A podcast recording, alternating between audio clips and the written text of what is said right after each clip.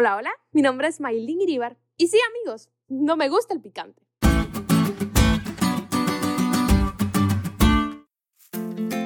Levante la mano a mis amigos mexicanos, porque por lo que acabo de decir me voy a buscar muchos enemigos ahora mismo. No se lo tomen personal, pero la realidad es que no me gusta ni un poquito el picante.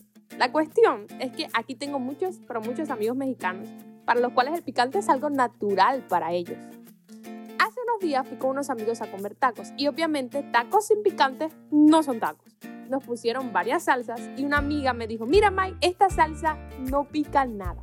Y yo emocionada fui y probé la salsa y en el momento que aquello pasó por mi garganta me quería dar algo.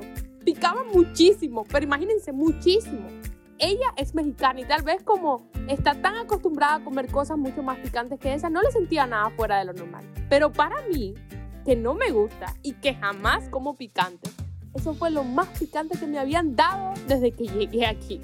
Me pasé toda la tarde con el sabor en mi boca. Algo parecido a esto sucedió con Jesús. Y no es que hubiese un puesto de tacos en Nazaret en aquellos tiempos.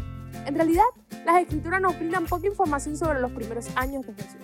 Jesús no fue la primera persona que vivió en la pobreza o que se enfrentó a quienes querían matarlo, incluso desde temprana edad.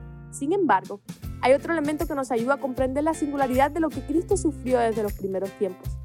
A excepción de Adán y Eva, antes de la caída Jesús fue la única persona sin pecado que vivió en la tierra. Con su pureza, con su impecabilidad, estuvo inmerso en un mundo de pecado. ¿Qué tortura debió haber sido incluso de niño? Que su alma pura estuviera en constante contacto con el pecado. Aún con nuestra insensibilidad debido al pecado, nosotros mismos a menudo nos alejamos de la exposición al pecado y al mal que nos resulta repulsivos. Imagínate lo que debió haber sido para Cristo, cuya alma era pura, que no estaba manchada lo más mínimo por el pecado. Piensa en el marcado contraste entre él y los demás a su alrededor. Debió haber sido sumamente doloroso para él. ¿Cuán sensible eres a los pecados que hay en tu alrededor? ¿Te molestan?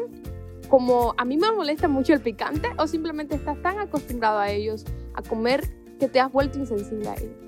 Realmente no tengo idea de cuál sea tu situación, pero lo que sí sé es que tenemos un Dios que restaura.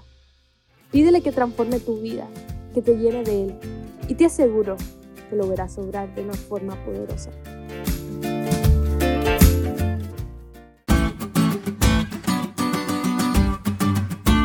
¿Te diste cuenta de lo cool que estuvo la lección hoy?